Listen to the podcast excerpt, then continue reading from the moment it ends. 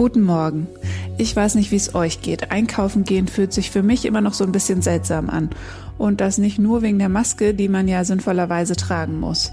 Für den Einzelhandel ist ja jetzt schon seit mehreren Monaten fast nichts mehr so, wie es vor der Krise mal war. Heute ziehe ich hier im Aufwacher gemeinsam mit meinem Kollegen Georg Winters Bilanz, wie die Händler in der Krise dastehen und wir sprechen über Konzepte, wie ihre Situation verbessert werden könnte.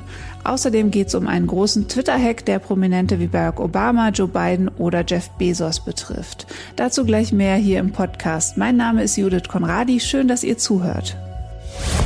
Der Rheinische Post Aufwacher. Der Nachrichtenpodcast am Morgen. Heute ist Donnerstag, der 16. Juli 2020. Wir schauen hier ja als erstes immer kurz aufs Wetter. Falls ihr euch nach sommerlichen Temperaturen zum draußen sitzen sehnt, habe ich leider nicht so richtig gute Nachrichten für euch.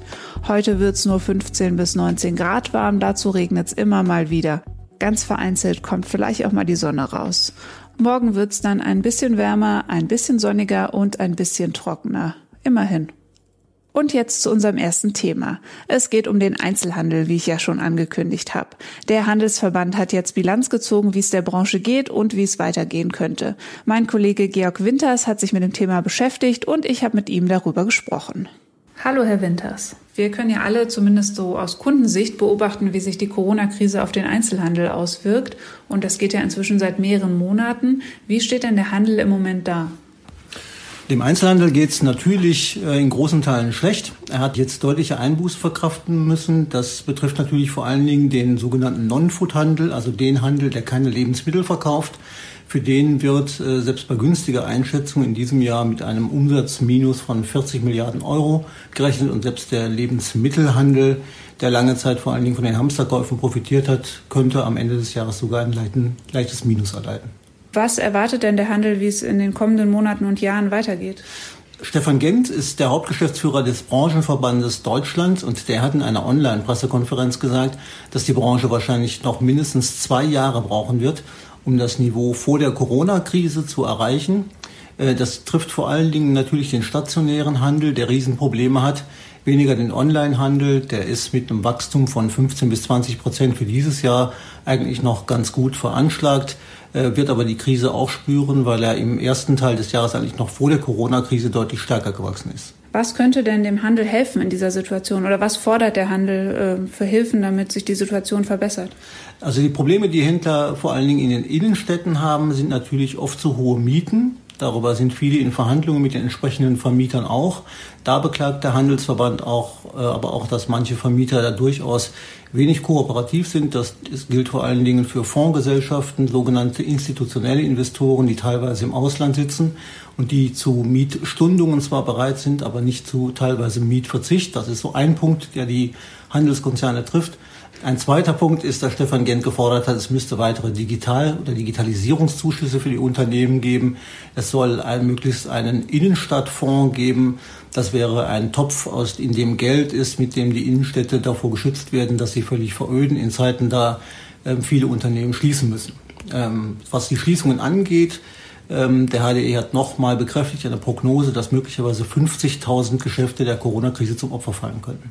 Wie könnte denn so ein Innenstadtfonds genau aussehen? Ja, der müsste dann von unterschiedlichen Geldgebern gespeist werden. Ob die Branche da selbst einzahlen kann, ist eigentlich noch nicht so richtig klar. Äh, wesentliche Dinge sind natürlich Forderungen an die Politik, die bei solchen Dingen immer tätig werden soll.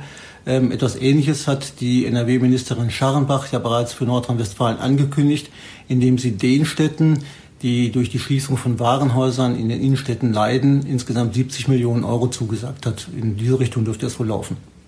Und jetzt sollte ja auch die Mehrwertsteuersenkung die Wirtschaft ankurbeln. Hilft das denn dem Handel und wie sehr hilft es denn? Es hilft Teilen des Handels, es hilft vor allen Dingen den Unternehmen, die langlebige Wirtschaftsgüter anbieten. Ähm, das sind vor allen Dingen Autoverkäufer, Möbelverkäufer, weil sich da richtig auswirkt. Insgesamt muss man sagen, ähm, macht das für den Einzelhandel gerade mal drei bis fünf Milliarden Euro aus. Das ist ein knappes Prozent des gesamten Umsatzvolumens. Insofern kommen große Teile der Mehrwertsteuersenkung beim Handel eigentlich gar nicht an. Und der zweite Punkt ist natürlich, dass ähm, die vor allen Dingen die Lebensmittelkonzerne nach den Forderungen der Politiker, die Mehrwertsteuersenkung noch weiterzugeben, eine Preisoffensive gestartet haben. Da sind die Preise also gesunken und wo Preise sinken, fällt natürlich auch weniger Mehrwertsteuer an. Und die Non-Food-Händler wiederum können sich teilweise wegen der bestehenden Kosten gar nicht leisten, diese Steuersenkung an die Verbraucher weiterzugeben. Vielen Dank, Georg Winters, für die Infos. Falls ihr bei Twitter seid, könnte euch das gestern am späten Abend aufgefallen sein. Irgendwie haben es Unbekannte geschafft, Werbung über dubiose Kryptowährungsdeals über Twitter-Profile von Prominenten wie Barack Obama, US-Präsidentschaftskandidat Joe Biden und Amazon-Chef Jeff Bezos zu verbreiten. Auch Accounts von Unternehmen wie Apple oder Uber waren betroffen. Dieser Hack ist in seinem Ausmaß ziemlich beispiellos und David Riemer von der Deutschen Presseagentur, kurz DPA, hat sich heute Nacht ganz aktuell mit dem Thema beschäftigt. David, was war denn das Ziel dieser Hackerattacke? Also etliche Twitter-Accounts wurden gehackt und über diese Profile wurde eine Fake-Botschaft verbreitet. Das Versprechen, eingeschickte Bitcoins, das ist die Kryptowährung, werden verdoppelt zurückgezahlt. Dadurch wollte jemand ganz offensichtlich einen Riesenschaden anrichten, um sich finanziell zu bereichern. Einige Leute sind da jedenfalls auch drauf reingefallen. Auf ein Konto wurden blitzschnell Bitcoins im Wert von über 100.000 Dollar geschickt. Und wie hat Twitter reagiert? Ja, die meisten betroffenen Twitter-Accounts wurden zeitweise gesperrt, waren kurze Zeit später aber wieder online, dann allerdings ohne die Fake-Botschaft. Es hat eine ganze Reihe namhafter Promis erwischt, beispielsweise den Rapper Kanye West, Microsoft-Gründer Bill Gates, aber auch Tesla-Chef Elon Musk. Twitter hatte in der Vergangenheit immer mal wieder Probleme mit Accounts, die gekapert wurden. Das Ausmaß war aber noch nie so gewaltig wie diesmal und es waren auch noch nie so viele Promis auf einmal betroffen. Der Kurznachrichtendienst erklärte, dass der Vorfall untersucht wird. In nächster Zeit könnten Nutzer aber Probleme bekommen, Tweets abzusetzen oder ihr Passwort zu ändern. Ich nehme mal an, Twitter muss sich jetzt ziemlich ernsthafte Fragen zu seinen Sicherheitsvorkehrungen gefallen lassen, oder? Und wie, zumal es noch weniger als vier Monate sind bis zur US-Präsidentenwahl. Der Account von US-Präsident Trump, für den Twitter ja quasi heilig ist, der war übrigens nicht betroffen. Twitter hatte die Sicherheitsvorkehrungen angeblich weiter verschärft, nachdem Unbekannte vor knapp einem Jahr Nachrichten über den Account des Firmenchefs Jack Dorsey verbreitet hatten. Twitter erklärte damals, seine Systeme seien nicht gehackt worden, aber eine Sicherheitslücke bei Dorseys Mobilfunkanbieter habe das Versenden der Tweets per SMS zugelassen. Und Ende Januar gelang es dann auch noch einer Gruppe auf den Accounts mehrerer amerikanischer Footballteams zu posten. Die wollten damit wohl zeigen, dass man im Grunde alles hacken kann, so damals die Begründung. Ja, und die scheinen wohl damit recht zu haben. Vielen Dank, David Riemer. Vielleicht habt ihr hier im Aufwacher oder anderswo schon von unseren Rhein-Stories gehört. Marie Ludwig und Maren Könemann, das sind zwei Kolleginnen von mir und aktuell sind sie bei uns in der Region unterwegs. Sie fahren einen elektrisch betriebenen VW Bulli und sie sind auf den Spuren des rheinischen Lebensgefühls auf der Suche nach nachhaltigen Projekten und nach tollen Geschichten. Verfolgen könnt ihr das Ganze auf Instagram auf unserem Channel at Rheinische Post. Heute treffen die beiden den Fotoreporter Christoph Reichwein am sogenannten Throwback Thursday, den Instagram-Nutzer ja kennen könnten. Da geht es darum, alte Fotos zu teilen und sich nochmal an besondere Momente zu erinnern. Mit Christoph Reichwein blicken die beiden zurück auf besonders interessante und beeindruckende Recherchen und Einsätze. Unterstützt werden die Rhein-Stories unter anderem von unseren Partnern IKEA und Rewe. Kurze Pause für Werbung. Diese Ausgabe des Aufwachers wird euch präsentiert von Rewe. Auch wenn ihr bei Rewe vermutlich zuerst an die vielen Supermärkte denkt, bei denen ihr frische Ware bekommt, auch das gesellschaftliche Engagement kommt bei Rewe nicht zu kurz. Neben der langjährigen Partnerschaft mit den örtlichen Tafeln macht Rewe sich für seine Mitmenschen stark. Kampagnen für Vielfalt und gegen Diskriminierung, die Unterstützung zahlreicher sozialer Träger oder das Thema Inklusion sind fest in den Werten des Unternehmens verankert. Danke an Rewe fürs Möglichmachen dieses Podcasts. Die Nachrichten aus Düsseldorf hat jetzt Philipp Klees von den Antenne Düsseldorf Nachrichten. Hallo Philipp. Ja, schönen guten Morgen, Judith. Es gibt bei uns heute Neuigkeiten von der größten Kirmes am Rhein und auch dem Düsselland, dem temporären Freizeitpark an der Messe. Dann gibt es eine erste Zwischenbilanz der Sommerbaustellen 2020 und düstere Aussichten für die Event- und Veranstaltungsbranche hier in Düsseldorf.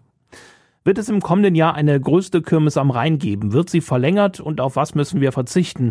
Das sind Fragen, die sich Schützen, Brauereien und Schausteller, aber auch ganz viele Fans der Kirmes hier in Düsseldorf im Moment stellen. In diesem Jahr fällt sie aus. Im Gespräch ist aktuell eine 2021er Ausgabe ohne Bierzelte.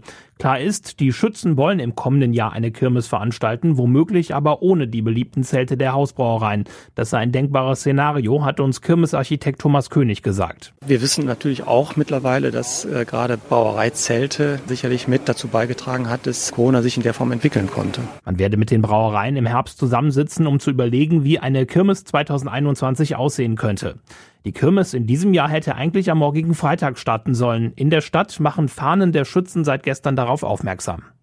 Ganz auf Kirmes müssen die Menschen hier in Düsseldorf in diesem Jahr aber nicht verzichten. Vom Düsselland kommt noch diese Nachricht. Der temporäre Freizeitpark an der Messe bleibt länger geöffnet als geplant und zwar bis zum 2. August. Nicht nur die Dauer wurde um eine Woche verlängert, auch die Eintrittspreise wurden gesenkt. Das war möglich geworden, weil Partner wie die Stadtwerke und die Rheinbahn das Düsselland unterstützen. Die Tageskarte kostet ab sofort 5 Euro. Dazu darf nun auch Alkohol auf dem Gelände ausgeschenkt werden. Das generelle Alkoholverbot für temporäre Freizeitparks hatte das Land NRW am Dienstag aufgehoben. Am 2. August ist aber definitiv Schluss, denn nur einen Monat später startet die Messe Caravansalon. Bis dahin müssen Fahrgeschäfte und Buden abgebaut sein. Autofahrer merken es seit Wochen, die Stadt hat an vielen Orten in Düsseldorf ihre Sommerbaustellen eingerichtet. Unter anderem wurde bisher zum Beispiel auf dem Südring und den Eller Flüsterasphalt verlegt.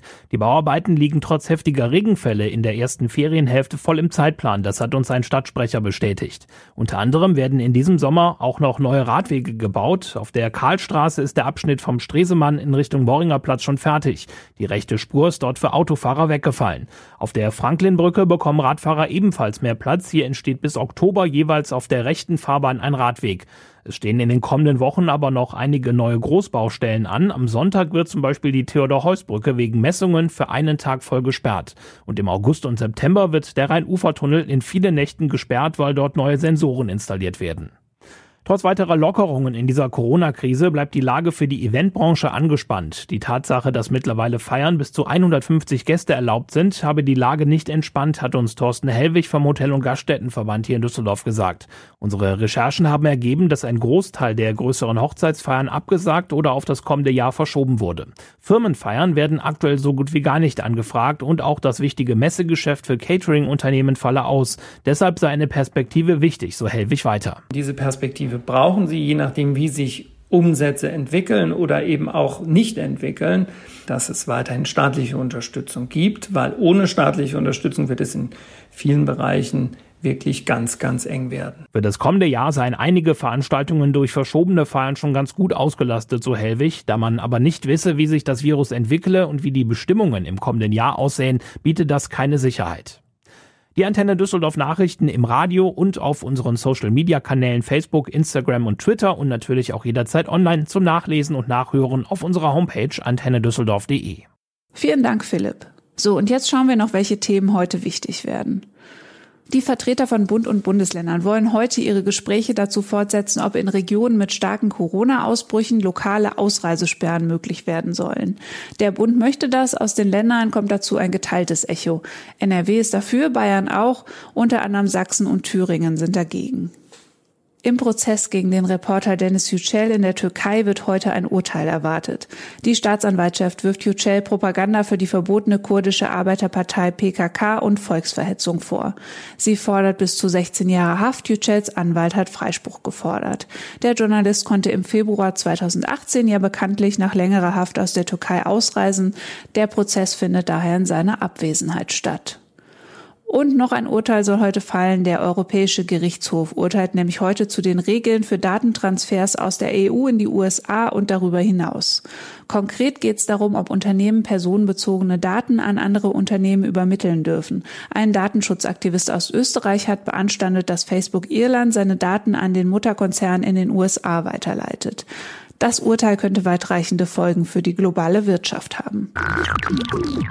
Das war der Rheinische Post Aufwacher vom 16. Juli 2020. Wenn ihr Kritik, Anregungen oder Themenvorschläge habt, schreibt uns gerne an aufwacher.rp-online.de. Uns interessiert auch, wie ihr unser neues Format findet. Wir haben ja hier im Aufwacher ein paar Dinge geändert.